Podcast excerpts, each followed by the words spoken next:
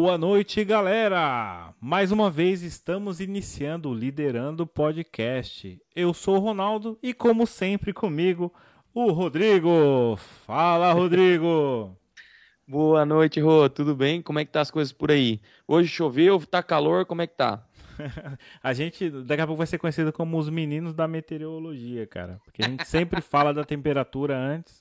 Tem que falar, pô. Não, tá tudo, tá tudo tranquilo aqui do, do, do meu lado hoje. Apesar de estar tá muito quente, deu uma refrescada. Lá fora tá mais fresco, né? Aqui dentro tá um, tá um pouquinho mais quente. Mas tá bom, tá começando a ficar frio. Eu não gosto do, do verão, então tá ficando ótimo. Tá ficando impecável. É isso aí. E Rô, você viu aí as qualidades do nosso convidado de hoje, meu? O cara é ator, o cara é produtor, ele é carnavalesco. Ele tem um mix de coisa aí super interessante para falar com a gente hoje, hein? É isso aí, cara. Eu tô ansioso para começar a conversar com ele. Só que antes, Rodrigo, conta para nós aí. Qual é a mensagem que você quer mandar pro, pros nossos seguidores? Ah, com certeza, com certeza. Para não perder o costume, vamos fazer o seguinte, pessoal. Vão aqui embaixo, curtam, se inscrevam, compartilhem. É importante para ajudar a divulgar ainda mais o nosso trabalho, para que a gente possa chegar ainda mais longe, tá bem? Caso não der tempo de ver, dá tempo de ouvir. Então não fuja, tá bem? Spotify, Google e Apple Podcast. Nós estamos em todas essas plataformas de áudio também. Então passem por lá, prestigiem o nosso trabalho, deem essa força para que a gente possa trazer cada vez mais pessoas tão interessantes quanto o nosso convidado do dia de hoje, Ronaldo. É isso aí, Rodrigão. Obrigado mais uma vez. E sem mais delongas, vamos começar a conversar aqui com o nosso convidado. E hoje nós temos o prazer de receber aqui o Biratã Silva. Tudo bem, Bira? Boa noite, Ronaldo. Boa noite, Rodrigo. Tudo Boa bom, noite. Como é que você tá, meu? Tá com muito calor aí, pelo que você estava dizendo? Ah, vocês estavam falando aí da temperatura. Quanto é que tá a temperatura aí? Hoje está em Hoje... torno de 20 graus. Ah, que legal. Aqui está marcando 32 graus com sensação térmica de 45. Tá bom pra você? Você é maluco, irmão. É? Cara, que legal ter você aqui nessa noite. Para nós já é muito, já é noite, né? Já é 10 horas da noite aqui. Aí é 6 da tarde, se eu não estou em erro. É, e é muito bom poder receber aqui você. E como o Rodrigo fez um, um briefing seu, da, uma introdução de que você é ator, cantor, carnavalesco. Conta pra gente um pouquinho aí, faz um resumão aqui de quem que é o, o Biratã Silva. Bom, eu sou, eu costumo dizer que eu faço um resumo, eu digo que eu sou um artista, porque tudo que é arte, eu me embrenho para estudar, para aprender um pouco mais. Eu comecei como ator, já quando eu terminei meu segundo grau, adolescente, eu ingressei no curso de teatro em 1990. Uau! Aí, logo assim que eu terminei o segundo grau, eu passei em 93, ainda fazendo curso de teatro, eu fazia com o Milton Cunha, que é um carnavalesco muito famoso aqui no Brasil é uma personalidade do mundo do samba, e ele foi ser carnavalesco da Beija-Flor. Aí, quando ele resolveu sair, em 1997, o diretor de, de, geral de carnaval, Laíla, resolveu montar a comissão de carnaval com os artistas que estavam lá, desenhistas, figurinistas, cenógrafos, e desde 98 a 2015, eu integrei a comissão de carnavalescos como um dos carnavalescos da equipe de criação. Nossa, Uau. que legal. E não é à toa que a gente tá vendo essa bandeira aí da Beija-Flor atrás, né? Ah, bonita, né? Gosto das cores, muito bonita por acaso. Ah, eu também, sou apaixonado. A gente já tem até um bordão no canal da, do YouTube da agremiação, que a gente já chega, e aí, tudo azul? O pessoal todo, quando eles chegaram na comunidade, todo mundo já pegou o bordão, já começa saudando assim. Que legal. E além. Pode falar, pode falar, legal, pode falar. Não, e além desses dotes aí de atuar e, e ser carnavalesco, eu vou já direto no carnavalesco, que você tem muita coisa para contar para gente aí das suas outras passagens, principalmente do teatro. Eu também fiz teatro na época que eu, que eu era adolescente, é, em Rio Claro mesmo, e, mas não, não dei seguimento por vertentes da vida, né? A vida levou para outro caminho. Mas eu quero perguntar para você, na parte do, de ser carnavalesco, de onde é que surgiu essa vontade? De onde é que você entendeu uh, que você tinha a mão para isso e conta para gente um pouco da sua trajetória dentro desse cenário, porque depois ainda quero falar sobre o ator que você é e o produtor, Não vou fugir disso, hein? Conta pra gente, então, dentro do, do cenário do carnaval, que é uma coisa que mexe muito no Brasil, né? Conta então como é que foi essa mão, para onde é que você pegou o fio e deu essa introdução aí dentro desse mundo. Fala pra gente, Bira. Ronaldo, quando eu comecei a fazer teatro lá com o Milton, ele fez esse ingresso lá na Beija-Flor como carnavalesco, ele me chamou para integrar a equipe dele. E eu vislumbrei no carnaval a possibilidade de aprender a fazer fantasias e cenários que eu não via com tanta grandiosidade nos espetáculos teatrais que eu ia assistir. Então eu falava, nossa, se eu for para o carnaval, eu vou aprender a fazer essas coisas incríveis e utilizar para o teatro. Essa era a minha má intenção.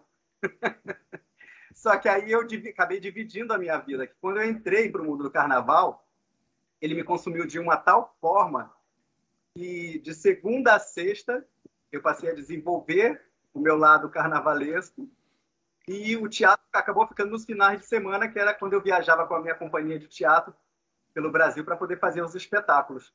Aí eu passei minha vida toda tentando equilibrar esses dois mundos na minha vida. E como é que foi digerir então esse equilíbrio? E quando você se aprofundou ainda mais no cenário do carnaval, porque eu vou aí pela Beija-Flor aí atrás, né? Como é que você se aprofundou? Como é que foi balancear isso na sua vida? E se houve uma definição de não, não vou fazer mais isso, quero fazer mais aquilo, então, como é que foi entrar de cabeça no mundo do carnaval? Fala pra gente um pouco dos bastidores, de como é que é, porque assim, eu sou extremamente leigo, tá? Nesse meio. Eu só sei ver aquilo que passa na televisão, aquela coisa maravilhosa que tá lá passando, desfile e tudo mais, mas existe um background, existe um porquê por trás, né? Então, é... fala pra gente. Olha, quando eu comecei a fazer essa divisão na verdade, eu tinha que conciliar, porque eu, quando dava sexta-feira no barracão, o pessoal já estava meio que doutrinado que eu já ia viajar, ia ficar final de semana dedicado à minha companhia de teatro, porque também é um, uma paixão minha e eu nunca conseguiria me desligar. Na verdade, eu entrei para o carnaval por conta do teatro, que é são duas. Antigamente eu até dizia que o teatro era a minha maior paixão, mas depois que você se envolve com todo o universo do carnaval, acho que fica difícil você dividir, porque o próprio carnaval em si é uma escola de artes tão grande que acaba sendo um grande espetáculo teatral. O carnaval é considerado uma grande ópera a céu aberto. Então, lá dentro do carnaval, eu aprendi a confeccionar fantasias, a desenhar fantasias, a fazer cenários, o processo de construção. Então, não houve muito uma separação eu acho que houve uma mesclagem né, de, de, dessa fusão de artes e de conhecimentos.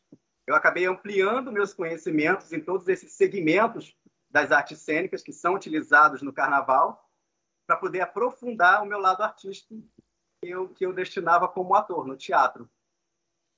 Aí a gente ficou imbuído nesses mais de 20 anos aí. Aí até em 2015 eu resolvi pedir umas férias hum para poder investir mais na minha carreira de ator, nesse sistema de teatro, cinema, televisão. Só que aí era muito complicado. Eu já estava mais estabilizado financeiramente com o carnaval, que é mais conveniente financeiramente, infelizmente, aqui no Brasil principalmente. Então eu resolvi tentar pedir para voltar no carnaval em 2019 Aí permaneço agora tentando equilibrar os dois mundos, aí veio a pandemia e virou o mundo inteiro de cabeça para baixo. É isso que eu ia perguntar agora para você. Sobre uh, o, como é que foi o cenário uh, carnavalesco, digamos assim, no ano de 2020, porque a gente teve o cancelamento de tudo, né? Não, não teve desfiles. Caramba, Rodrigo, olha só. Vamos me inverter aqui, eu sou o Ronaldo. Ah, você tá, você tá com a câmera trocada aqui, ó. ó eu de verde sou o Rodrigo. É, e tá o Ronaldo. Certo. Rodrigo. Você que perguntou, eu falei, Rodrigo. Não, não, foi o Ronaldo. É que você não me vê por aí, você só me vê pela live, lembra que eu falei? Não, perfeito, show de bola. O, o primeiro caso ocorreu lá na China em dezembro de 2019. Em março de 2020, já foi considerado pandemia em 192 países e territórios. Aí o que, que acontece? A gente chega num cenário atual hoje de mais de 4 milhões e meio de óbitos. Só no Brasil, 587 mil. Só no Rio de Janeiro, 63.800 óbitos. Olha o cenário trágico que essa pandemia acabou causando no mundo inteiro. E por um vírus que ele é propagado ainda mais com uma maior velocidade durante a aglomeração de pessoas. E o que é o carnaval? Se é uma grande onde ocorre uma das maiores aglomerações de pessoas em períodos festivos do mundo. Aí rolou aquela apreensão né, do que, o que, seria, o que, que seria o cenário criado pela pandemia global no carnaval. Ele acabou ressignificando toda a indústria do entretenimento, não só no carnaval. Então a gente ficou naquela apreensão de não acontecer o carnaval 2021. E o que acabou acontecendo, né? Porque durante uma pesquisa da Fundação Getúlio Vargas, a gente acabou percebendo que o carnaval é realmente uma grande fonte econômica para o Rio de Janeiro. Ele gera mais de 36 mil empregos diretos durante cinco dias de festa e mais de 65 mil empregos durante todo o período carnavalesco, sem, sem falar nos 29 mil empregos que são realizados nas quadras das escolas de samba. Então, olha o impacto financeiro do não acontecimento do carnaval só para o estado do Rio de Janeiro. E uma perda cultural para o Brasil inteiro e para o mundo, porque o mundo inteiro participa do carnaval carioca. É verdade. Então a gente ficou nessa, nesse conflito durante esse período inteiro e agora é que começa a minimizar todo esse processo. Muito bom. E, e como é que você, então, tem administrado, no caso, o Bira, como é que o Bira tem administrado esse período e como é que já está é, sendo, como posso dizer, como é que você está reavendo e projetando para frente o carnaval, agora exclusivamente falando de carnaval, né? É, como é que você está vendo o cenário daqui para frente? Como é que o Bira tem enfrentado e como é que o Bira está vendo o cenário daqui para frente? Está olhando para frente e, e tentando identificar alguma coisa? Eu estou enfrentando juntamente com todo mundo do samba, né? Que a, a prefeitura do Rio de Janeiro, o poder público, nosso prefeito Eduardo Paes, ele está muito engajado em planejar os carnavais futuros. Então, ele acabou no encontro que a gente realizou da Liesa, e o presidente, o nosso prefeito, o presidente da Liesa, a gente firmou um contrato para os próximos desfiles de 2023, 2024 e 2025. Foi a primeira vez que a gente fez um contrato de quatro anos. E isso acaba dando um ar de suspiro para a gente, né? A gente também acabou realizando um, um contrato semelhante com a Rede Globo de televisão, que é que mantém os fez um contrato pelos direitos de transmissão do Carnaval Carioca, em que a gente vai realizar um concurso, agora utilizar isso para abranger ainda mais a festa. Então agora as coisas começam a se desenrolar. Mas a gente passou durante um ano inteiro parado, sem fazer nada. A gente é, bloqueou o nosso barracão, a gente fechou as portas da nossa quadra, uh, todos os profissionais que trabalham durante um ano inteiro, porque o carnaval ele é uma festa que acontece em apenas quatro dias, mas para você realizar todo o processo de desfile de uma escola de samba no poste das grandes escolas do Rio de Janeiro, a gente leva o ano inteiro fazendo. É praticamente quando você acaba de desfilar, você não fica nem uma semana em casa. Caraca. Porque gente, os artistas já começam a fazer todo um processo de reunir para discutir ideias, o que vai ser o próximo enredo, como vão ser as fantasias. E como a gente participa da, da equipe de criação, esse ano eu não estou direto na equipe de criação da Beija-Flor, responsável pelo canal da TV no YouTube. Mas a equipe de criação já começa a desenvolver todo o, desenrolar da história. O que vão ser as fantasias, o que vão ser os carros alegóricos. E a gente só conseguiu iniciar esse processo de criação quase um ano depois. A gente não teve o carnaval, isso foi um impacto financeiro muito grande para todos os profissionais. Muitas pessoas passaram por grandes dificuldades. Uh, os salários de todo mundo foi reduzido, que precisava diante da pandemia. Foi uma contenção de despesas em todos os setores, não só no carnaval.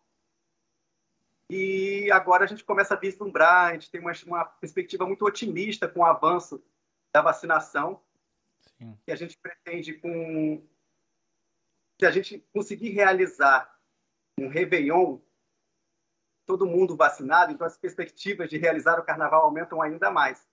E a gente está é confiante nisso. Isso é um grande carnaval. Verdade. E você tá, você tá onde hoje? Você tá no Rio, né? Eu moro em Caxias, no Rio de Janeiro. Legal. Caxias. Duque de Caxias, é. Duque de Caxias, é o berço do samba. é já falou. Samba, que é aqui. Olha que engraçado. Eu moro em Duque de Caxias.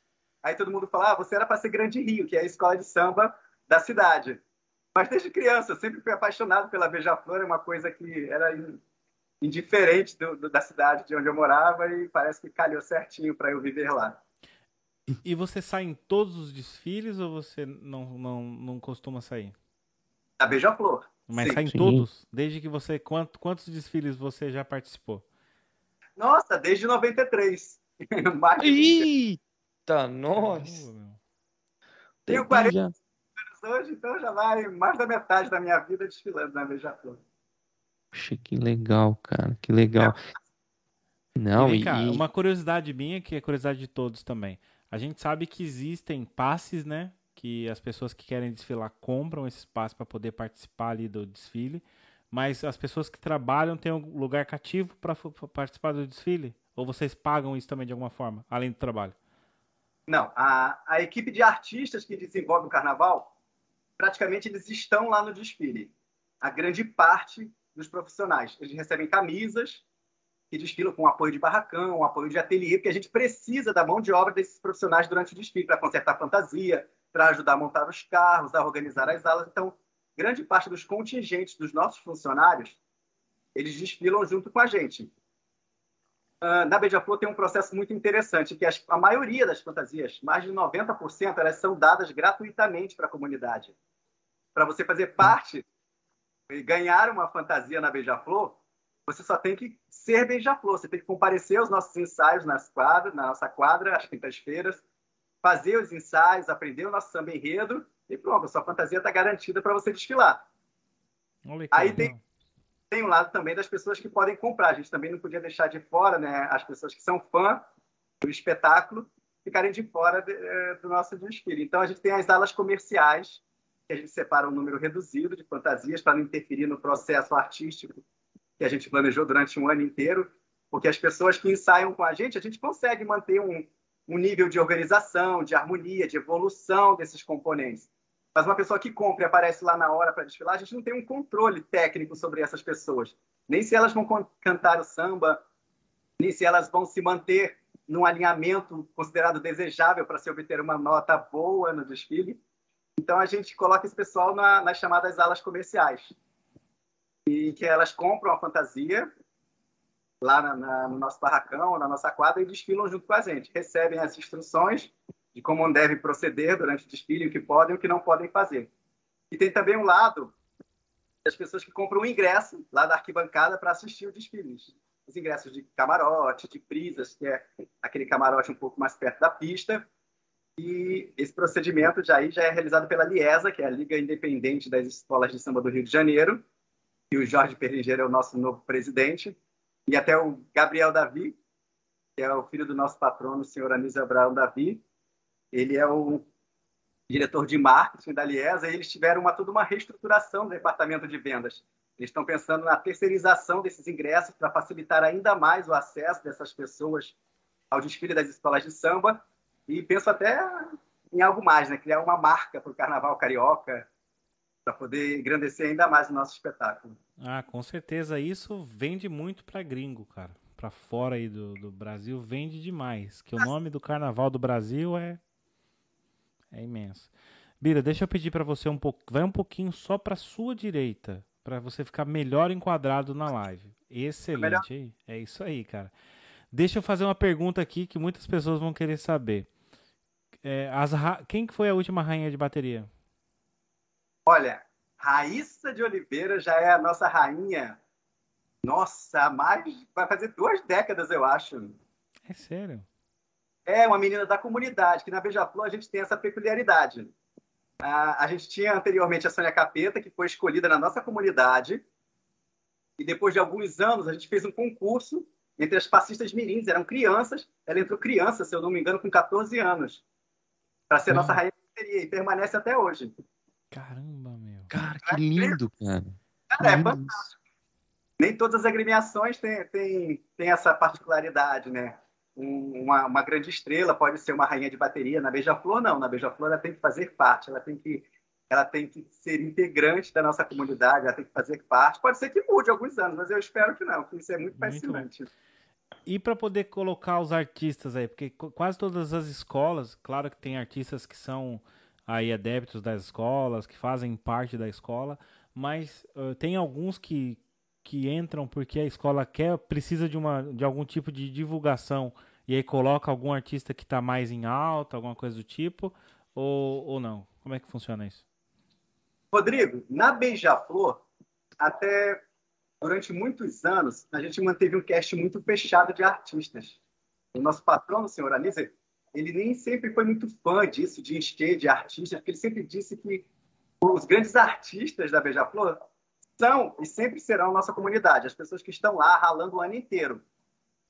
A gente tem alguns artistas que fazem parte da nossa escola, diretamente. A Cláudia Raia é uma delas, Suzane Carvalho, piloto, elas participam o tempo inteiro, elas vão aos ensaios, elas têm um, um comprometimento mais aproximado com o nosso barracão, elas vão lá ver como é que estão os carros alegóricos. E é óbvio já que vão surgindo outros artistas que têm uma certa ligação com a escola, que nos últimos anos eles foram começaram a fazer parte desse espetáculo. E a gente vai integrando e eles vão passando a cerveja flor também. Hum. Mas não é um de foco. é, a, gente, a gente sabe que não é o foco, talvez o foco seria mesmo ajudar as comunidades, mas é, de certa forma, vocês também colocando uma parte do, das fantasias à venda para que as pessoas possam participar e comprar, ajuda a gerar uma receita para a escola, né? Que é muito importante. Exatamente. Uh, a gente tem a escola de samba. O, o, Gabriel é um, é um rapaz incrível. Ele é, além de ser filho do senhor Anísio, ele já nasceu nesse métier do samba. É um rapaz de 23 anos, se não estou enganado. Ele é formado em administração de empresas e, além de ser o diretor de marketing da Liesa, ele tem uma, uma visão empresarial do carnaval que é muito fascinante. Uma coisa que parece que durante muitos anos as pessoas não tinham essa preocupação.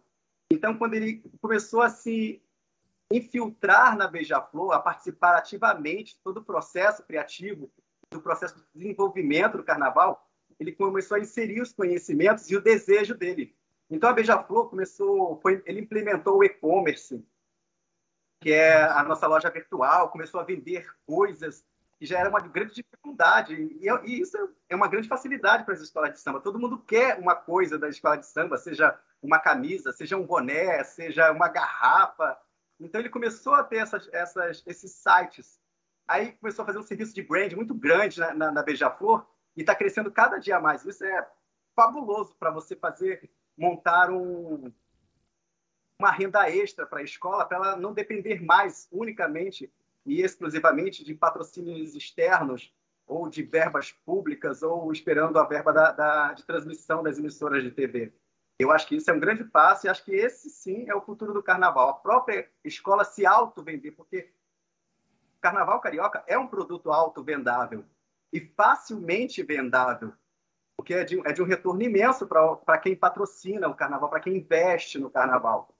E ele tem essa visão. Então, eu acho que daqui para frente, o carnaval começa a tomar uns passos, e eu acho que não tão pequenos, em saltos largos, para uma grande revolução do carnaval carioca. E ele está fazendo parte disso. Eu acho fascinante isso. Nossa, que interessante. Pode falar, Digão. Não, era isso mesmo. É, primeiramente, pegar o ponto de apostar na prata da casa, né, que é a Raíssa. Então, um beijo para a Raíssa. Espero um dia também falar com ela aqui. Depois a gente fala com você sobre isso, Pira. E, e, entretanto, muito bonito essa parte. E chegar nessa, nesse brainstorm de aprender como é que vai trabalhar a marca, deixar de ser um nome e se tornar uma marca, um produto, é muito bem pensado. Numa live, uma ou duas lives atrás, nós falamos com o Ricardinho, que ele é da Samuca, de Rio Claro, também uma escola de samba de Rio Claro, e ele também falou nesse modelo do autossustentável. E não então, é assim, exatamente isso, e, Exatamente isso. Então, e ele falou sobre isso. Então, eu estou entendendo que cada vez mais o mundo do carnaval está se tornando é, mais volátil, vou colocar dessa forma, para se tornar não só nome de escola de samba, mas produto. Assim como times de futebol fazem hoje em dia, né? Quando a gente olha para o time de futebol, ele já não é só o time, ele é uma marca. Né? E é então, isso é, que eles têm lá na Miesa, de transformar o Carnaval Carioca nessa marca, né? nessa força que o Carnaval Carioca tem, não só no Brasil, mas no mundo inteiro. Imagina a, a potencialização financeira, o retorno que as escolas de samba vão obter com isso, quando isso começar a funcionar realmente. Não, é, é, imenso, é imenso. Né? Quando a gente olha em termos de produto, é, é fácil você colocar aqui fora o produto brasileiro. Tá? Como? Música. Aqui se consome, principalmente eu falo daqui de Portugal, com propriedade, porque é onde o Ronaldo está agora. É, consome-se muita música brasileira, Rio de Janeiro, ele se vende só pelo nome. Então, assim, isso tem, tem duas variáveis boas. Uma variável boa e uma que eu não, não, não, Eu, Rodrigo Marino, não sou muito adepto. Que eles acham que o Brasil é só Rio de Janeiro. É uma pena. O Brasil é imenso, com muita coisa bonita. Temos um carnaval tão lindo em São Paulo também, vou colocar dessa forma. É, só que a, aqui fora é só Rio de Janeiro. Então, olhando para esse lado bom, se é altamente vendável, como você colocou, eu acho que tem que se explorar ainda mais esse meio de vender para fora. Ganhar o mercado interno é importante, olhar para a comunidade à sua volta, ganhar essa comunidade é mais importante ainda, como você disse, as pessoas querem produto do carnaval, elas querem uma camisa da Beija-Flor, elas querem uma bandeira da Beija-Flor, uma garrafa com a estampa da Beija-Flor, né, como você disse. Então eles querem esses produtos, ganhar essa comunidade e depois expandir para o seu estado e depois jogar isso para o mundo, né? Eu vou falar do Brasil em si, porque também o carnaval carioca é todo conhecido no Brasil todo, assim como o paulista é todo conhecido também. É, eu acho que esse é o futuro. Para quê? Para que tire esse, essa má impressão que nós temos de que o carnaval suga dinheiro público e que poderia ser investido. Aí entra naquela coisa da política. Ah, poderia ser investido ali na educação, na saúde, não sei o quê. Então, para quebrar esse estigma, eu acho que seria maravilhoso que a escola fosse autossustentável. Isso é a opinião do Rodrigo Marino, tá bem? E o que, que você é tem a falar sobre isso? Porque o retorno foi justamente o que eu acabei de falar, né? O retorno que o Carnaval Carioca proporciona, não só para o estado do Rio de Janeiro, é muito grande nos, nos períodos, não só que antecedem, mas o, todo o período carnavalesco. É uma renda muito grande para o Carnaval Carioca, proporciona não só para a cidade do Rio de Janeiro. Muito bem, muito bem. E dentro do Carnaval, para a gente ficar um pouquinho mais nesse assunto, que eu ainda não esqueci dos outros que a gente vai comentar ainda, não, dentro do Carnaval não, eu quero falar muito com você hoje. É, que, é, é porque. horas online hoje, não é isso? Como? Nós temos cinco horas online hoje, não é isso? Possivelmente. Possivelmente, se for colocar. Vamos, vamos combinar uma coisa. Hoje nós vamos fazer uma live com várias introduções. Várias introduções do Bira hoje. E aí o Bira não vai contar tudo.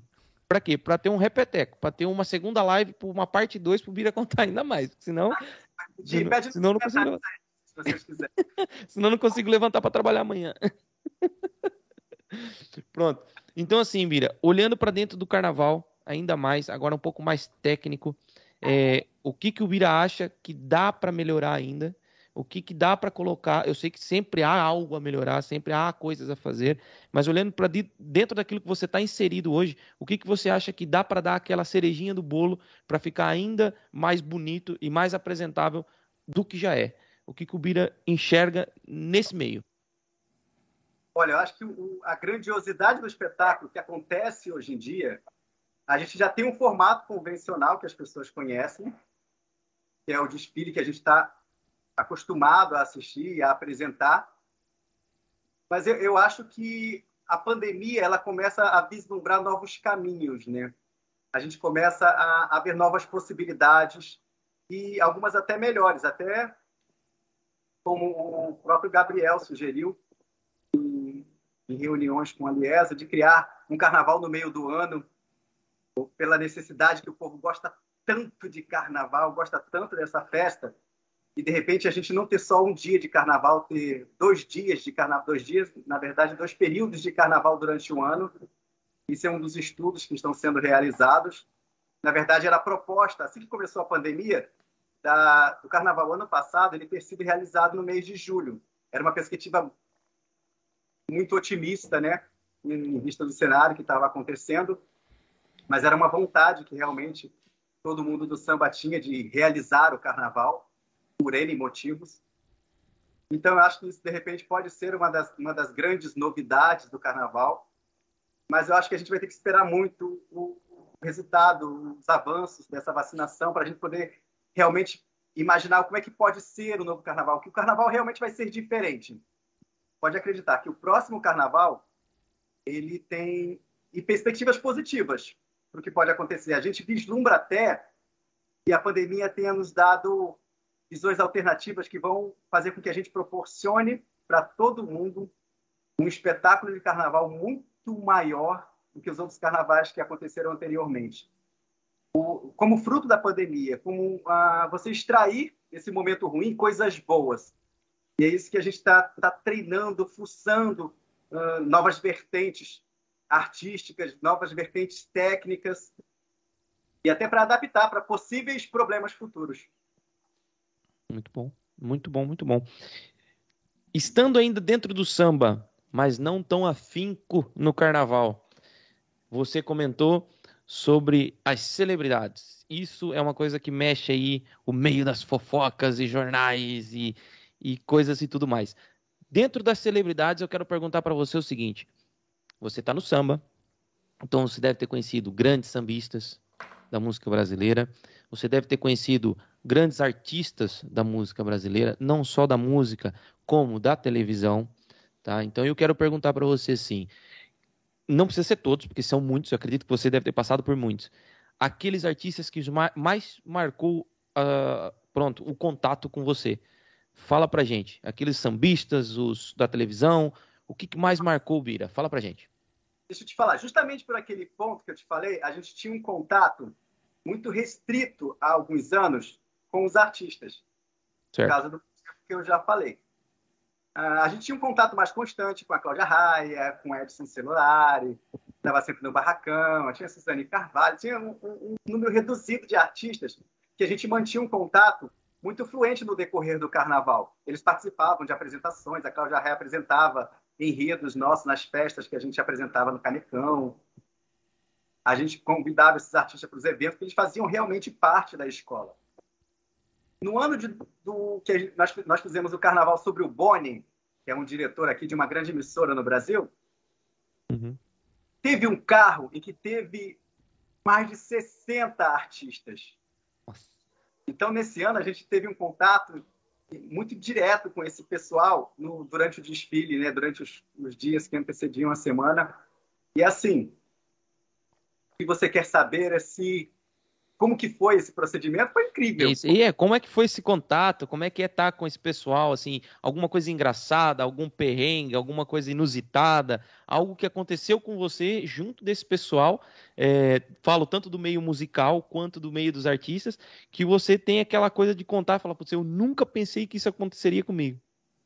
Nossa, Rodrigo, comigo, parece que é, é, é uma coisa meio, meio particular, porque eu acho que acontece com todos os artistas. Eu acho que a escola de samba ela exerce uma influência tão mágica em cima das pessoas que, por mais famosas que elas sejam, quando elas pisam ali no asfalto que passa carro e que se transforma na avenida do maior espetáculo da Terra, que é o Carnaval Carioca, essas pessoas realmente ficam vislumbradas. Elas se transformam em crianças ali. E é engraçado, eu acho que a coisa mais mágica e mais interessante é você olhar para a cara desses artistas por mais que eles tenham experiência de palco, experiência de público, contato direto, quando eles chegam ali, eles ficam maravilhados com o espetáculo que é o carnaval. Sabe? A energia é diferente, o ar é diferente, sabe?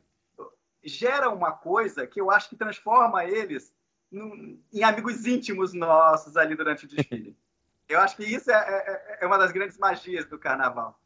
Que bom, meu. Que essa coisa... proximidade que ele faz com, com as pessoas, né? Incrível isso. Imagina uma pessoa que. Eu vejo amigos meus que falam assim: ah, eu, eu queria desfilar, não gosto muito de carnaval, não. Arruma uma fantasia para mim desfilar. Aí eu arrumo. Olha, eu arrumo, na verdade, um problema. Porque a pessoa vai. ela quer vir todo ano. Porque ela fica tão encantada. Ela, ano que vem tem de novo, ano que vem tem de novo. É assim, é o vício que a gente adquire quando você entra para o mundo do samba, que é inevitável. E deixa eu só perguntar de novo, ser insistente nisso. Da Exato. parte dos sambistas, dos sambistas, ah. quem é que você já teve mais contato, assim, devido a Beija-Flor ou fora?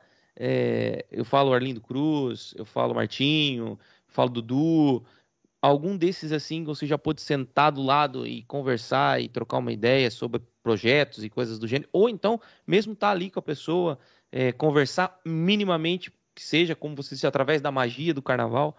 É, eu, porque eu por acaso sou muito adepto do samba, samba samba, não pagode. Pagode é uma, uma vertente muito romantizada da coisa. Eu gosto do samba raiz, que conta história, que fala de superação, e isso eu, eu gosto muito. É, fala para mim assim, algumas, algum desses nomes, se é que aconteceu.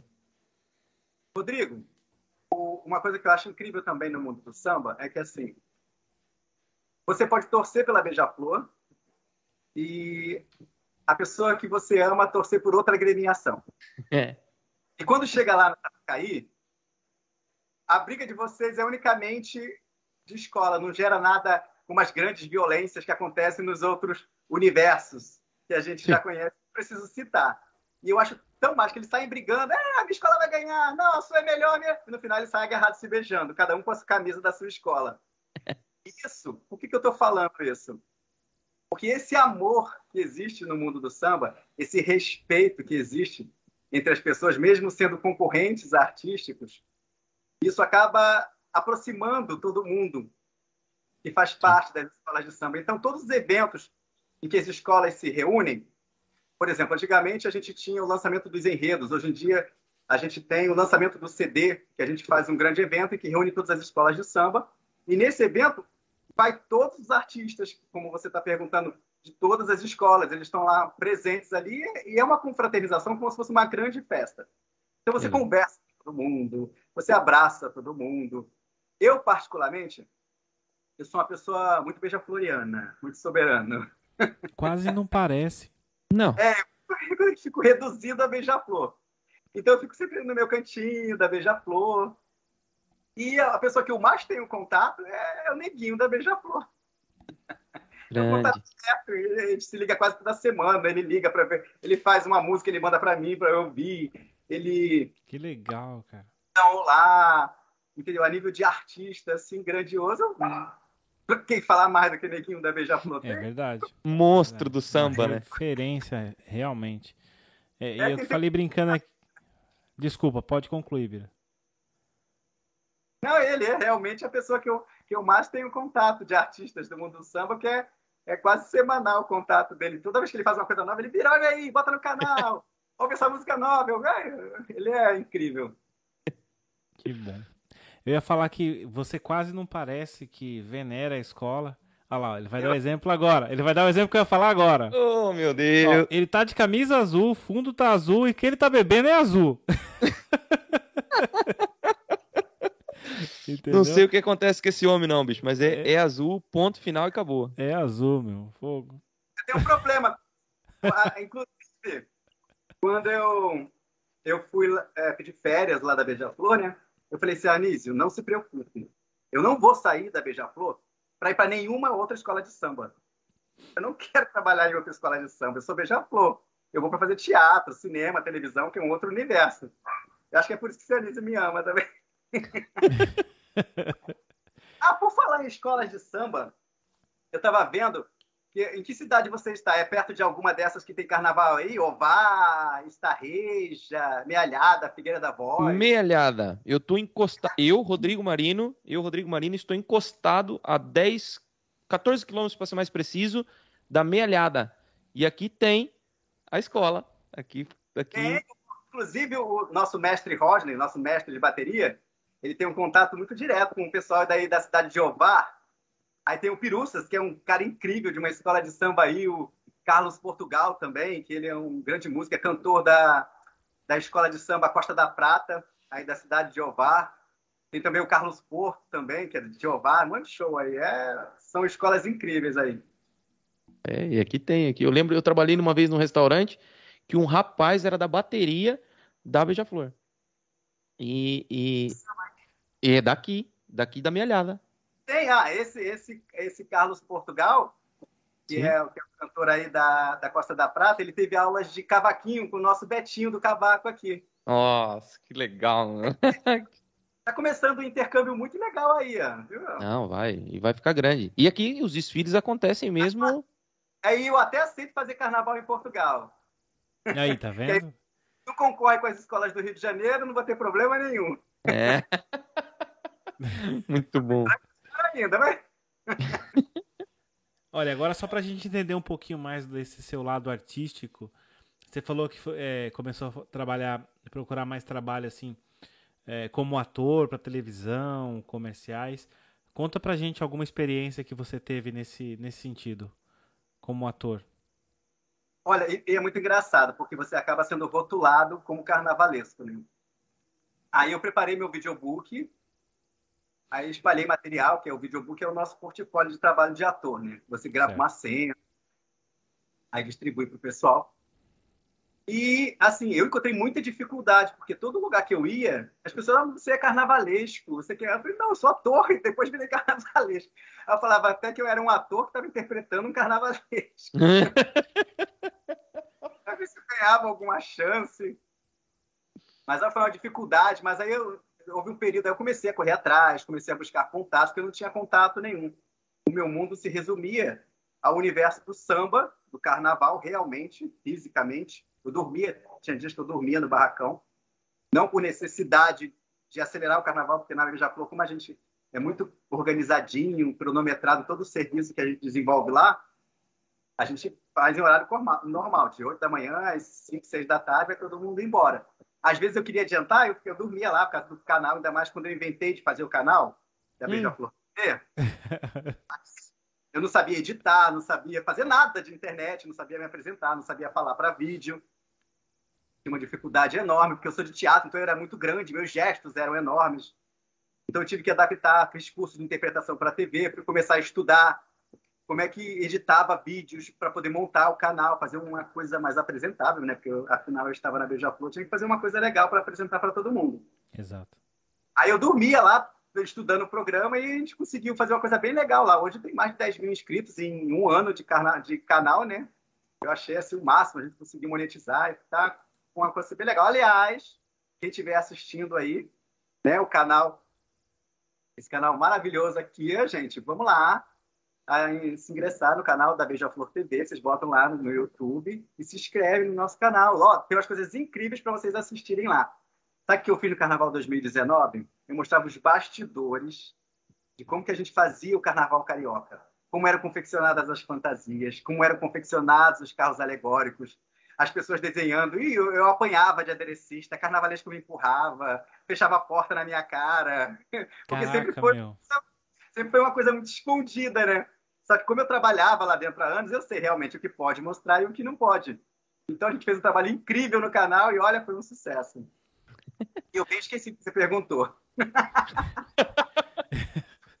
Não, a gente está mesmo em, é, enrevedando pelo caminho aqui do, do carnavalesco e é bem interessante porque você fala uma coisa, surge uma pergunta nova, uma curiosidade nova que a gente tem.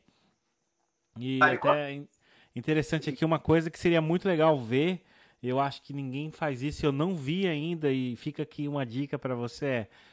É, é claro que vai atrapalhar um pouco se você quer desfilar, mas seria ah. interessante você fazer uma live por trás, os bastidores, em live no dia do, do desfile. Acho que seria Olha, uma coisa fantástica, que ia competir até com a Globo, cara. É, deixa eu te falar. Lá no canal tem um vídeo que eu fiz que é do sistema de é, que a gente chama aqui de concentração. Certo. É um momento antes de desfilar, duas horas antes de iniciar o nosso desfile, a gente se concentra numa rua lateral, na verdade transversal, que é a Avenida Presidente Vargas. E eu filmei o pessoal chegando. Putz, que show. É incrível, é incrível, é incrível. No canal, lá no canal da Beija-Flor TV, tem um momento que os carros saem, vão até Sapucaí, faz todo o percurso que sai do barracão, dá a volta pela cidade, pelo centro da cidade, até parar lá nesse período de concentração. Eu vou em cima de um carro alegórico da comissão de frente. Aí tem tem também o momento do desfile. Eu filmei o desfile. Eu só não fiz uma transmissão ao vivo por causa de internet, porque aqui no Brasil você ainda tem esses problemas de cair, mas ah, ao é vivo. Tá... Hoje está um pouco melhor. Dois anos depois, do, quando eu gravei o canal, a internet já se segura, já se sustenta um pouco mais. Talvez, quem sabe, no próximo carnaval, eu, o vídeo que eu fiz, né? De repente seja uma live ao vivo. E o vídeo está muito, tá muito legal também. É uma visão completamente diferente do que, a, do que aqui é mostrada na TV, né? Porque é uma visão mais de baixo e mais próxima dos componentes. Porque como eu conheço praticamente todo mundo que desfila, as pessoas me abraçavam com a câmera, como se as pessoas pedissem para mandar alguma mensagem para o celular que eu estava filmando. Então é uma filmagem de uma outra perspectiva, com outro olhar, que é bem interessante. Está lá, desfile 2020, que é o Carnaval da Rua que o Alexandre Lousada fez. Que essa rua fosse minha. É muito legal, vale a pena ver também. Nossa, que legal. Isso é muito interessante mesmo. O, o que eu te perguntei, Bira, foi uh, de, de, algum, de um, algum trabalho que você fez uh, para a parte de, de TV, como ator, alguma Não. coisa do tipo. Tá, bem lembrado. Bem lembrado e bem esquecido por mim. Ah, aí, uma amiga minha, uh, que era do carnaval, que por coincidência eu conheci no carnaval, ela foi trabalhar no departamento de elenco de uma agência que prestava serviços para uma outra emissora de TV, que é a Record aqui. Então eu consegui fazer participação na novela Jesus, foi de grande sucesso aqui no Rio de Janeiro. Fiz uma pequena participação. Fiz a, também uma outra participação na novela Apocalipse. Uh, anteriormente, tem, tinha um artista nosso, Marcelo Augusto, que ele fazia pintura de carros alegóricos. Essa história é muito legal. e depois me lembra de contar essa história de como eu saía maquiado. Não, conta, conta. Se manda, já engatou nela, já. vai embora. Já emenda uma na outra. Não, se não confundir, eu vou esquecer. Não, a gente pergunta de novo. Vai, engata aí, homem. Vai, vai, vai. Ah, tá. Eu tava falando do. Das novelas. Jesus, Apocalipse. Ah, você, você falou, eu não esqueci. Aí. aí ela. A ele, ele pintava os carros alegóricos. Aí, um ano, quando eu comecei a sair pintado de carnaval, ele me, ele me pintou de onça, isso em 2004. Isso é uma história que eu vou continuar depois. Aí ele foi ser, trabalhar na equipe de caracterização da TV Record, na novela Mutantes. Ele tinha que pintar um tal de Homem-Formiga. Aí ele falou para o diretor da, da televisão: Olha, eu, eu, posso fazer a pintura, mas deixa eu trazer uma pessoa para eu pintar que vai dar vida a essa maquiagem. Aí o diretor concordou, ele me levou. Aí, conclusão: o personagem que era para ficar três dias, fazer uma pequena participação, ficou três meses no ar na novela. Por causa do sucesso que foi de público, de visualizações, de comentários. E acabou que eu fiquei três meses na novela, Mutantes. E você era o Homem-Formiga? Um Homem-Formiga. Tem até um vídeo. eu, eu quero ver isso. É só performance corporal e no final o diretor ficou com pena de mim e me deu uma fala. Eu morro falando na novela. Aí fiz também comerciais, quando nesse período que eu fiquei afastado da Beija-Flor, eu fiz alguns comerciais pequenos, nada muito grande, porque na verdade eu estava iniciando nesse processo, né, de da mídia televisiva, de correr atrás, de começar a captar contatos, que é realmente uma mina de ouro. Aí agora eu estou tentando conciliar essas duas coisas. Nossa, bom, que legal. Muito bom. E eu com certeza vou atrás de ver o Homem-Formiga. Não vai ter jeito, não. é, é isso também, eu tô pensando. Eu até link para vocês aí, mas depois você vê lá o Biratan Silva, ator Homem-Formiga. Você vai morrer de rir. Ah, não, tem que rir, homem. É louco, não pode ser, não. Ser muito engraçado e muito legal também, com certeza. Agora vamos lá, aquela outra história que ficou no meio aí. Conta a maquiagem para nós um, eu fiquei conhecido como senhor make-up do carnaval. O jornal Dia me chamou de ladrão de flashes. Nossa. Porque eu desfilava, é, eu desfilava de diretoria, né, arrumando o pessoal, essas coisas todas. E em 2004, a gente desfilava de camisa, calça branca, tênis branco, cueca branca e a camisa da gremiação. Em 2004, o diretor de carnaval, Laíla, ele, a, a, gente brigava muito o dia inteiro. Eu e ele. Uhum. A gente se amava, a gente brigava, brigava o dia inteiro, igual pai e filho. Eu falava com ele, você é igual meu pai, a gente briga o dia inteiro. Aí ele falava, é, eu pareço mesmo. E parecia mesmo, meu pai. Aí a gente, eu, em 2004, não sei que confusão que ele arrumou para implicar comigo, que ele sumiu com a minha camisa. Uhum. Aí eu falei, Laíla, isso no dia do desfile, que camisa, as camisas de desfile só podem ser dadas no dia para ninguém falsificar e não ter camisas a mais, que de camisas já são um problema lá no desfile. Aí eu, Laíla, cadê minha camisa para desfilar? Ele, não tem. Eu falei, Laíla, como é que não tem minha camisa? Aí, ai, aquela correria de carnaval, ah, Bira, se vira. Aí eu falei, ai, não fala se vira pro Bira. se vira, eu quero você lá. Então tá. Aí eu peguei o telefone, liguei para casa da minha irmã. Falei, Vânia, é, você tá em casa? Tô. Você vai vir? Eu tinha dado ingresso para ela assistir o desfile. Falei, você vai vir assistir, né? Ela, vou. Aí eu falei, vem mais cedo e traz meu kit de maquiagem e minha máquina de raspar cabelo, máquina de cabelo. Aí ela levou. Aí eu falei, ah, traz um tapa-sexo. Aí ela, o que, que é tapa-sexo? Ah, é uma calcinha que tem cor da pele lá na, na, na minha arrumar? O que você foi arrumar? Eu me raspei inteiro. Botei o tapa-sexo, me maquiei de onça. Aí esse meu amigo que me levou lá para a Record para fazer o teste de maquiagem, estava pintando o carro alegórico, ficou fascinado com a maquiagem que eu tinha feito no meu corpo e decidiu que ele ia ser maquiador também. Então, no, no desfile das campeãs, ele, Bia, eu quero te pintar. E dali até 2008, ele que pintava, me pintava para o desfile. E ficava incrível, porque ele é um artista maravilhoso, Marcelo Augusto. Depois vocês dão uma olhada no Instagram dele, que é by Marcelo Augusto. É incrível a, a arte dele. É um artista plástico incrível. Aí eu fui na moto dele, em pé, atrás na garupa, em pé, que eu estava todo pintado, não podia sentar, que ia borrar a maquiagem. Segurando nos ombros dele, na moto, ele buzinando igual um palhaço no meio da Presidente Vargas. E a gente chega no final da concentração, tá a escola toda montadinha, as pessoas já arrumadas, posicionadas bonitinhas, os carros alegóricos, 500 é, pessoas, um carro alegórico, 500 pessoas, um carro alegórico, 500 pessoas. De moto, no meio das pessoas, e ele gritando, abre, abre, que é o Bira! E todo mundo conhecia quem era o Bira, né? Eu, eu fico na quadra direto, todo mundo sabia que, que o maluco só podia ser eu. O pessoal ia abrindo, ia fazendo aquela ula, é o Bira, abre, é o Bira! Eu fui assim, até eu abrir alas. Nossa. Lá na frente. Chegou lá na frente, estava o presidente, o senhor Anísio Abrão Davi, e o Laíla. Aí eu cheguei, desci pelado na frente deles dois pintado, parei na frente do Laíla, vamos fazer foto. Aí ele olhou para mim, eu, e aí, me virei bem? Nossa, não acredito que você fez isso. Aí daí em diante, eu comecei, eu fui intimado a sair pintado todo ano. Aí eu fiquei em 2004, 2005, 2006, 2007, 2008, indo pintado. No desfile e nos ensaios técnicos também pessoal me cobrava que eu viesse. Aí eu tinha que estar tá malhado, com o corpo direitinho, tinha que estar tá com ginástica em dia para poder fazer as performances corporais incríveis. Aí eu saí em todos os jornais. Aí, em 2008, eu saí em muitos jornais. Demais da conta. Aí o Jornal o Dia me chamou de ladrão de flashes. Tem uma hum. matéria no jornal. Aí os destaques começaram a implicar comigo. Eles gastavam uma fortuna. Tinha uns que gastavam 500 mil reais numa fantasia central de carro e começou o dilema. Aonde o Bira vem? Carro sul. Ah, ninguém queria vir no carro sul. Aonde o Bira vem? Ah, o Bira vem no carro 2. Ninguém queria vir no carro 2. Para dar o foco da fotografia, porque eles pagam uma fortuna e nada mais justo do que eles serem fotografados, né? Porque todo mundo tinha o seu espaço, mas eles cismaram que aonde eu estava, eles não iam conseguir ser fotografados.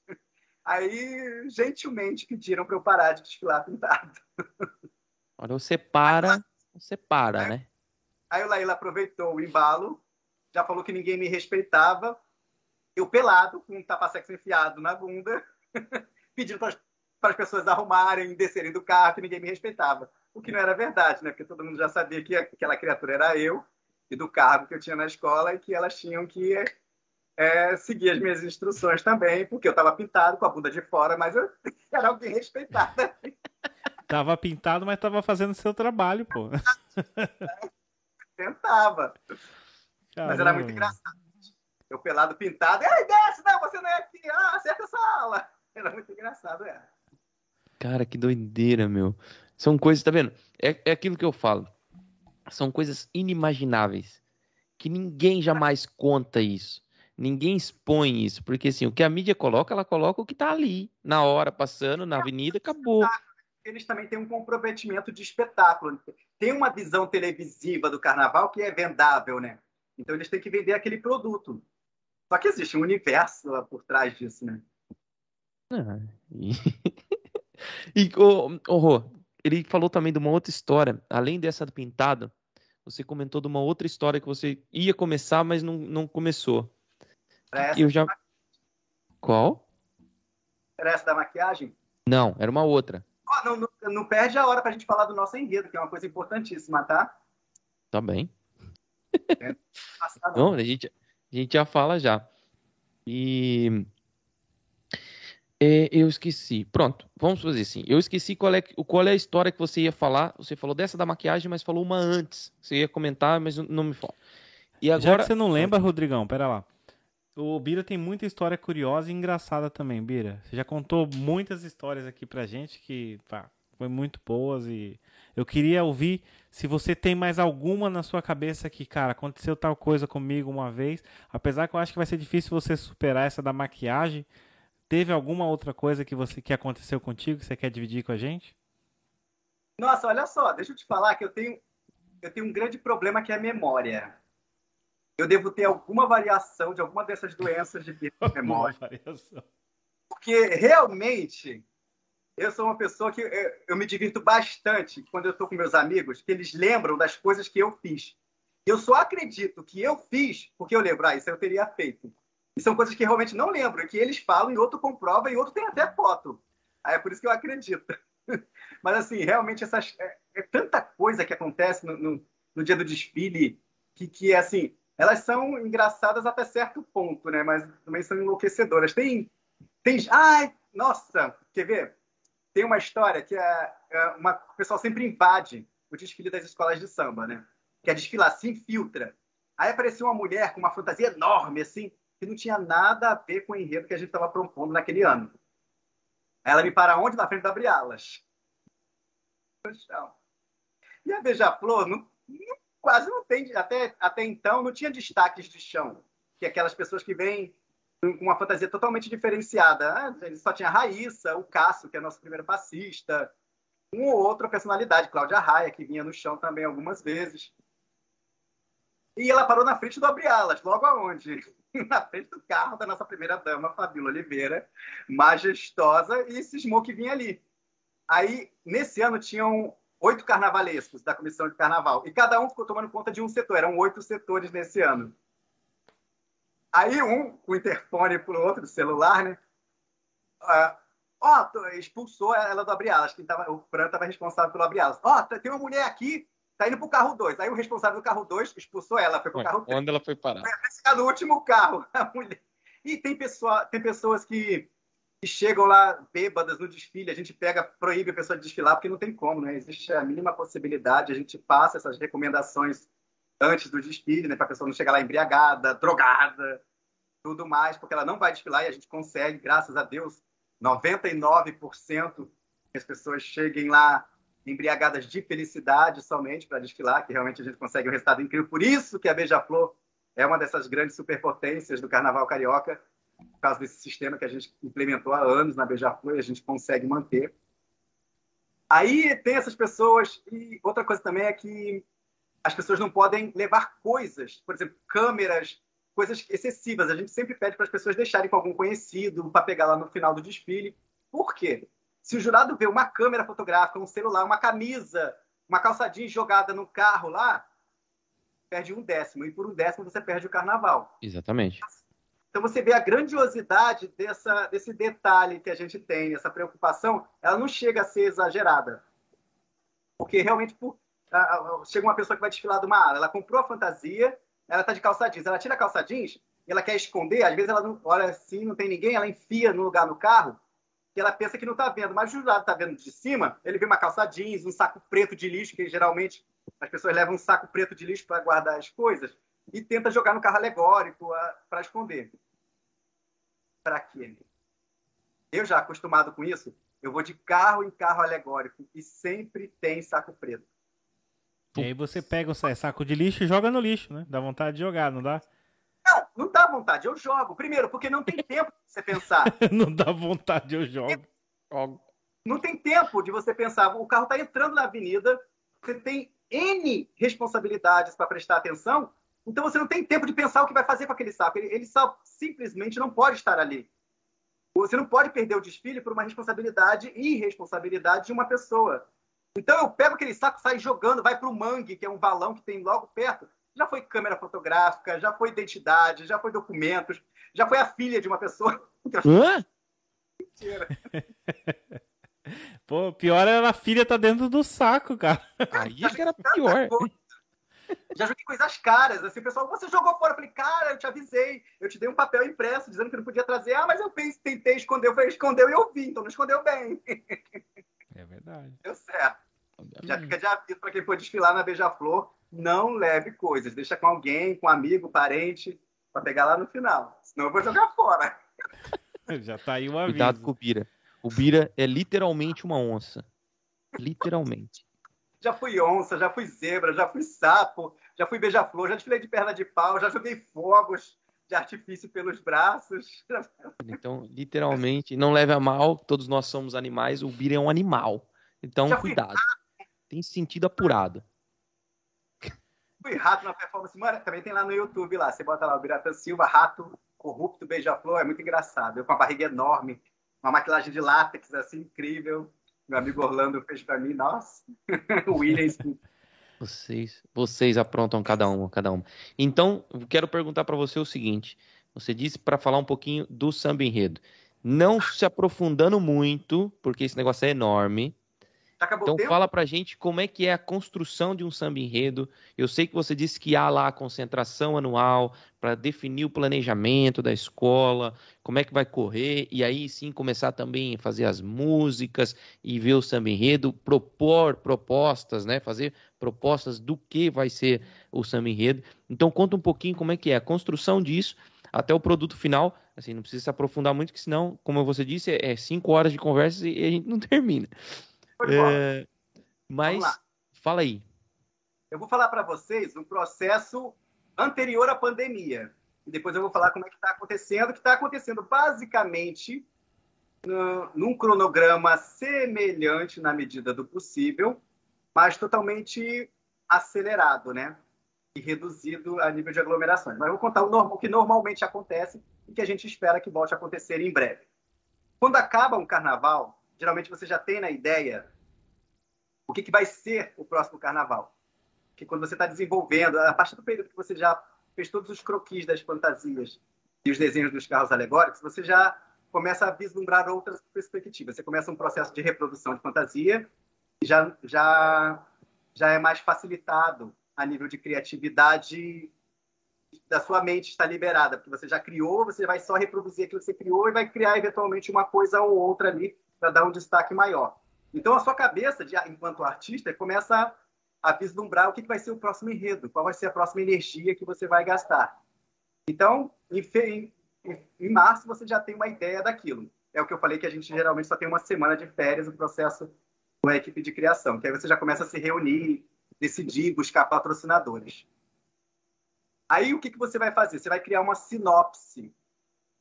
O que é uma sinopse? É um texto reduzido, geralmente de uma lauda, uma página ou duas no máximo, sobre o, a espinha dorsal do seu enredo, da sua história. Primeiro surge o enredo, depois vem o samba enredo. As pessoas pensam que é ao contrário o processo. É justamente o oposto. Você cria a história, a sinopse, a ideia do que vai ser. Aí você reúne os compositores numa reunião e você apresenta esse, esse enredo para uma ala de compositores. Na Beija-Flor nós temos uma ala é, que tem mais de 40 compositores nessa ala que são pessoas que já são fixas da Beija-Flor e pessoas que se inscrevem para participar da ala, que não tem limite de participação. Qualquer pessoa que queira compor um samba enredo, de acordo com o enredo que a gente propôs, ela participa da ala. Ela apresenta para a gente o samba que ela fez, a obra, e, paralelamente a esse processo, a gente está desenhando a espinha dorsal da escola, que a gente chama de organograma em que a gente define a quantidade de fantasias e a quantidade de alegorias. Uh, um carro alegórico e um determinado número de fantasias diferentes, sendo que cada fantasia é reproduzida a 70 ou 100 cópias iguais, Aí você tem geralmente umas 200 a 500 fantasias e um carro alegórico. Esse bloquinho a gente chama de setor. Aí a gente tem 6, 8, 10 setores. Entendeu? Hoje, hoje eu acho que a gente tem um limite de, acho que, oito alegorias, se eu não me engano. Aí a gente tem oito setores, que é esse, essa alegoria e um determinado número de fantasias, cada uma multiplicada na quantidade necessária para a gente contar a nossa historinha. E esse processo de criação é, é paralelo ao processo que a gente entregou para os compositores fazerem o samba enredo. Mais ou menos em setembro, a gente recebe, né, em agosto, julho, agosto, assim, a gente recebe dos compositores o feedback com as obras. Cada uma diferente da outra, com uma melodia diferente, uma letra diferente. Às vezes a gente recebe 20, 30, 100 sambas enredos diferentes relacionados com o enredo, tudo baseado no enredo que a gente propôs. Aí a gente começa o processo de escolha do samba enredo, que atualmente está acontecendo na Beija-Flor. A gente vai na nossa quadra, os compositores apresentam, vão lá no palco, cada compositor canta a sua obra com o seu cavaquinho para apresentar a melodia ou os outros instrumentos musicais que eles acharem necessário, acompanhados, obviamente, pela nossa bateria dos mestres Plínio e Rodney. E a gente vai escolhendo a agosto, setembro e outubro, geralmente a gente escolhe o nosso samba enredo, qual deles vai ser o campeão para ser a trilha sonora do nosso espetáculo. Paralelamente a esse processo, a gente começa a reproduzir os desenhos das fantasias de alas. Lembra que a gente desenhou uma de cada em cada setor? Sim, sim. Começa a materializar aquele desenho. A gente faz uma fantasia, um protótipo daquele desenho. Aí a gente apresenta geralmente em setembro. Em setembro a gente já tem uma fantasia de cada daquela que vai ser reproduzida, que a gente chama de protótipos. E a gente já tem uma ideia das peças que a gente vai utilizar nos carros alegóricos. Aí começa. Em outubro a gente escolheu o samba enredo. Aí a gente passa outubro, novembro, dezembro, janeiro e fevereiro ensaiando esse samba enredo na nossa quadra com os nossos componentes. Eles vão para a nossa quadra, aquele componente que eu falei que ganha a fantasia anteriormente. Ele comparece toda quinta-feira, alguns comparecem segunda, com a nossa bateria, para fazer ensaios. E durante os ensaios, até, até o carnaval, eles vão comparecendo para poder aprender a cantar o samba enredo, a, poder, a fazer as movimentações cênicas que a gente precisa das alas. Paralelamente a esse processo, a gente está reproduzindo cada protótipo daquele que a gente confeccionou. E aí vai variar de 75 cópias iguais para uma ala convencional, 150 no caso da baiana, 250 no caso da bateria.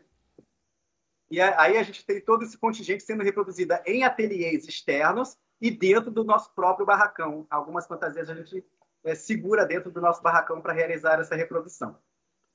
E aí a gente chega com a virada do ano, a gente já tem mais de 60% dos carros alegóricos já materializados dentro do nosso barracão. A gente ganhou já há alguns anos a cidade do Samba, que é um, um complexo enorme, onde ficam vários galpões, e cada galpão, a gente chama de unidade, que é, agora antigamente a gente chamava de barracão, porque era uma coisa meio aumentativa de um barraco, uma coisa meio caindo nos pedaços, que hoje em dia já é mais profissional com a cidade do samba, são fábricas, na verdade, grandes galpões de fábricas, em que cada escola tem um do grupo especial e desenvolve o seu carnaval ali dentro. E todas estão reunidas num grande, num grande complexo que a gente chama de Cidade do Samba, que ficaria no centro da cidade. E aí, a gente com os carros alegóricos prontos ali dentro, já na virada do ano, a gente fica nos acabamentos, faltando um ou dois carros para terminar, e segue o processo de ensaio das fantasias. Aí chega fevereiro, no início, assim, quando o carnaval é em fevereiro, a gente já começa a distribuir as fantasias em reuniões e ganha o carnaval. Ah, não, desfila, desfila. ganha o carnaval. Ô, Bira, adorei, conta para mim uma coisa aqui que é curiosidade também. É, vocês têm todo esse gasto, material, tecido, todo, todo o material que vocês utilizam. Para o próximo desfile, vocês têm a reciclagem? Vocês reaproveitam isso? Ou vocês têm que fazer tudo do zero, literalmente? Olha, o, a gente consegue, nos últimos anos, a gente consegue vender algumas esculturas é, é realmente um material muito caro, né? Você fazer uma escultura é muito caro. Aí a gente consegue revender isso para as empresas de entretenimento, de teatro, para outras escolas de samba menores que reaproveitam e reciclam aquela escultura. Para eles é muito bom esse processo.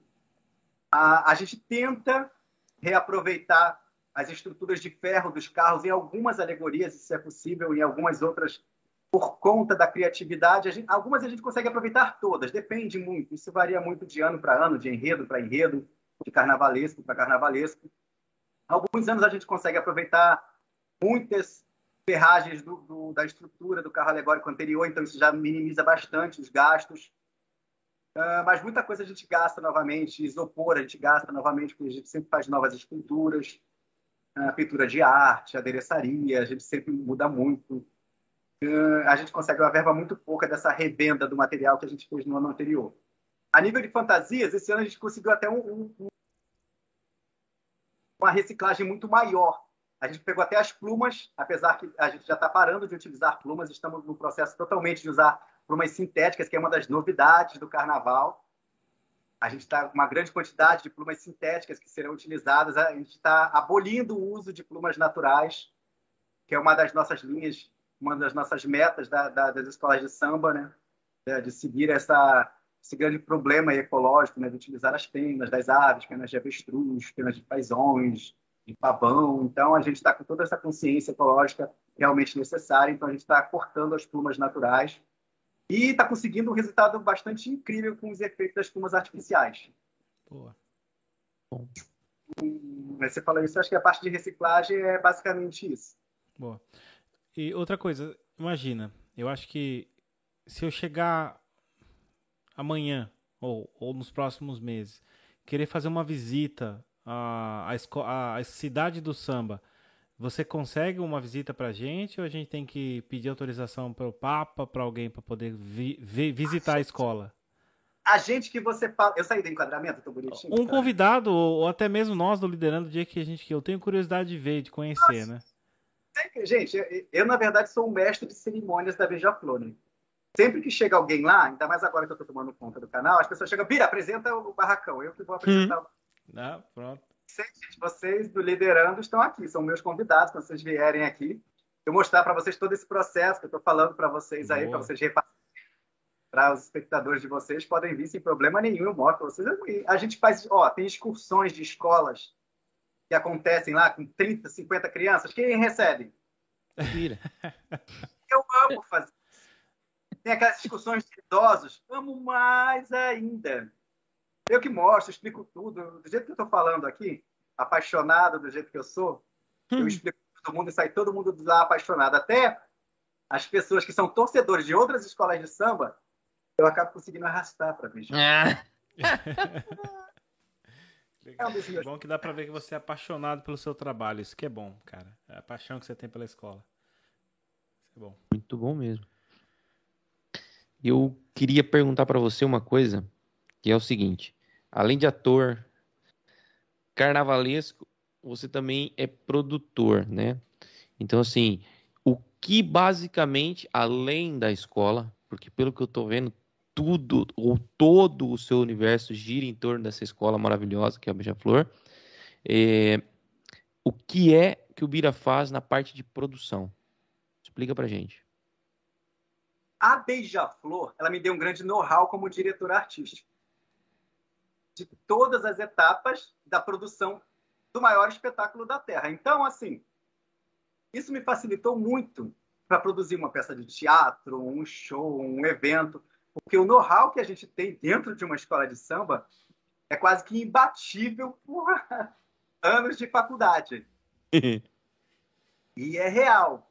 Você vê, assim, não que seja a nível de conhecimento inferior a de uma faculdade ou superior a de uma faculdade, mas a nível técnico e de execução. Por exemplo, você vê várias pessoas que saem formadas da faculdade, como formado em artes cênicas, formado em figurino, formado em esculturas, eles vão para o barracão da escola de samba, é um universo totalmente 100% prático, então eles podem praticar tudo que eles aprenderam na faculdade ali. Então, o conhecimento deles, que era um certo nível, ele nem triplica. Ele faz uma coisa incrível lá dentro. Ele sai com um conhecimento absurdo. Então, é por isso que eu digo que quando você entra no universo de aprendizado de uma escola de samba, ele me proporcionou me tornar um, um grande diretor artístico. Aí eu montei uh, em 2015, não, 2009, sei lá, eu montei a Cyrus Produções, que é uma produtora de teatralizações em eventos e realiza um dos grandes esportes atualmente era, antes da pandemia, personagens vivos em eventos, casamentos, formaturas, 15 anos, organizações artísticas, teatralizações de eventos. Aí hoje em dia a gente tem mais de 300 personagens no nosso cast, ah. trabalhando com atores, cantores, músicos, pessoal circense. É um trabalho incrível assim. A gente deu uma uma linguagem diferenciada nos eventos aqui no Rio de Janeiro. Muito bom. Legal. Muito bom. Bira, para a gente poder estar tá encerrando aqui, eu quero te fazer uma pergunta. Eu tenho que falar ah, bem o Bira... Me dá mais meia hora. Não ouvi, não ouvi, desculpa. Tem que falar do enredo da Beija-Flor, gente, que é maravilhoso e incrível. Calma, tem uma pergunta aqui. Do hum. Ubirajara. Ele pede para você contar da história do gorro do mendigo. Corro, carro, corro. Birajara, meu irmão, será? É o Birajara? É, deve ser Pereira da Silva. É. Birajara é. Pereira da Silva. Pede para ele lembrar a história do Corro de Mendigo. Não sei se colocou corro, carro, não sei se é isso que ele quis dizer. Eu acho que é gorro. Eu deduzi como se fosse gorro do mendigo. Ah, será, será que é o carro dos mendigos da Beija-Flor? Ou é carro? Ou é carro, é. é. Pode ser, né? Pronto, o... pode ser carro, tem. Então, o, o, o, carro dos mendigos, a gente fez uma homenagem ao icônico Carnaval do Joãozinho 30, na Beija-Flor. Aí tinha um carro dos mendigos, em que a gente botava o Cristo Redentor, que foi proibido, né? No ano do Joãozinho 30. Então a gente queria tirar isso. A gente tirava, rasgava o plástico do Cristo tinha o Cristo lá.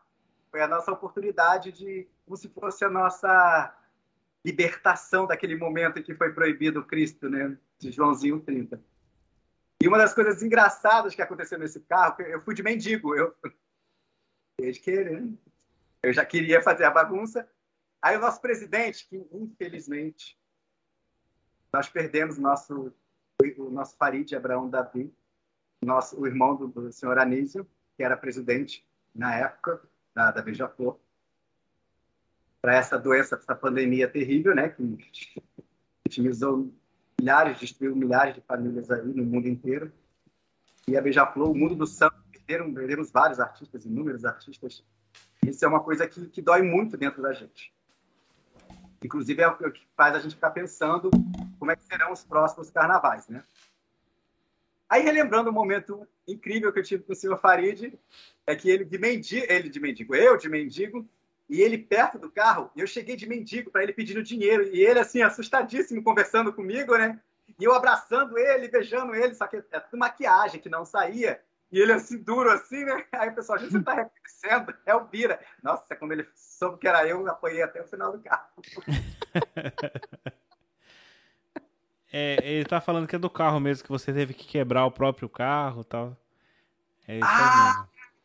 Tem coisas, é, que quebra lá, por exemplo, né, às vezes você precisa arrumar uns encaixes do carro lá e você acaba quebrando. Não, foi, não, não chegou a quebrar, você teve que emendar os carros lá, cobrir com disfarçar que a gente... carnaval é uma, praticamente uma festa de improviso, né? Você só sabe como os carros realmente vão estar lá na avenida e quando ele vira. Porque tem alguns carros que são dobradiças, assim, que a gente chama de encaixes. Você, quando o carro vira, que a gente só consegue encaixar depois que vira.